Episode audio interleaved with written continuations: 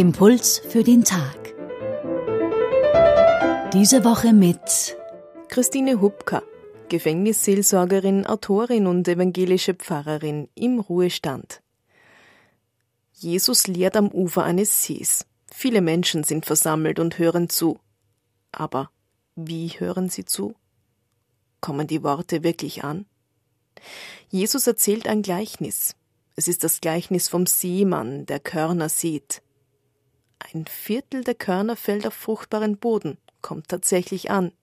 Die anderen gehen gar nicht erst auf oder wachsen schnell und verdorren dann in der Sonne oder werden von Dornen umwuchert. So wie mitunter manche Worte nicht wirklich ankommen, fruchtbar werden können. Wer Ohren hat zum Ohren, der höre, sagt deshalb Jesus zu den versammelten Menschen. Christine Hubka. Jesus erzählt eine Geschichte zu einer Erfahrung, die nicht nur er gemacht hat.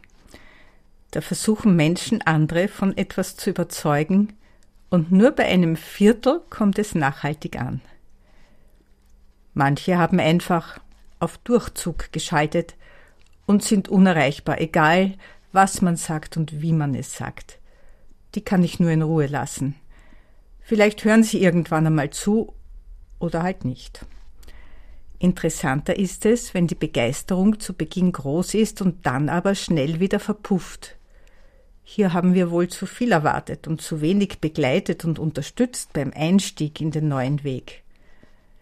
Der neue Weg, das war übrigens eine der ganz frühen Bezeichnungen für die erste christliche Bewegung.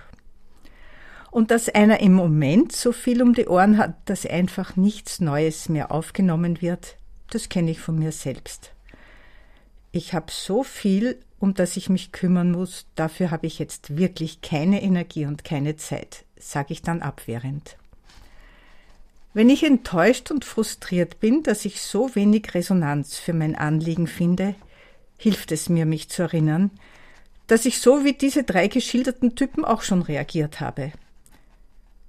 Ja, und manchmal stimmt dann alles, der Zeitpunkt, die Art, wie die Botschaft daherkommt, meine Offenheit, und dann bewegt sich was.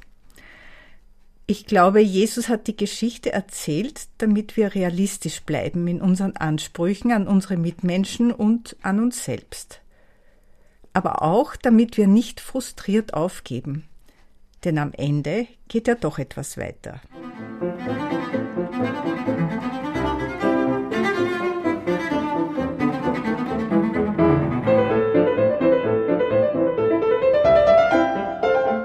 Impuls für den Tag.